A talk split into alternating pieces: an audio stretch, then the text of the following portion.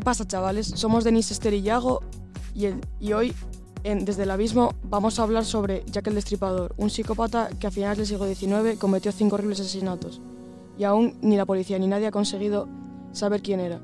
Además, os contaremos su historia. Al final del programa os contaremos el mito más grande sobre el terrible Jack. Todo se remonta a finales del siglo XIX, concretamente el 31 de agosto de 1888, en el barrio londinense de Whitechapel. La primera víctima de este terrible asesino fue Mary Ann, una madre de cinco hijos la cual trabajaba de prostituta para poder mantener su adicción al alcohol.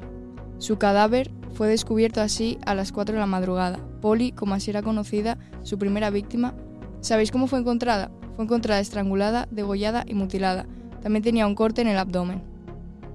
Poco tiempo después, concretamente el 8 de septiembre de ese mismo año, Chapman, su segunda víctima, fue encontrada. Presentaba los mismos signos de violencia como Polly, su primera víctima, pero esta vez Jack le colocó de tal forma que parecía que había luchado por su vida. Y pocas semanas después, Jack realizó su tercer asesinato. Elizabeth Yard fue encontrada con los mismos signos de violencia que las anteriores víctimas, aunque esta vez sin mutilaciones. Sus otras dos víctimas fueron las siguientes. Mary Square, degollada, párpados, orejas y nariz mutilados, le sacó el útero, el riñón izquierdo y sus vísceras fueron colocadas encima del cadáver.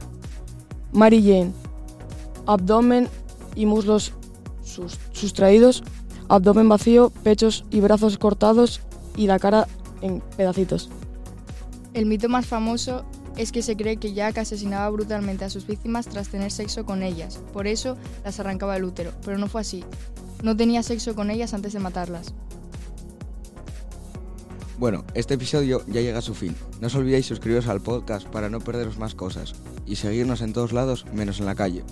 No queremos ser la nueva poli, ¿verdad chicos? Hasta otra gente.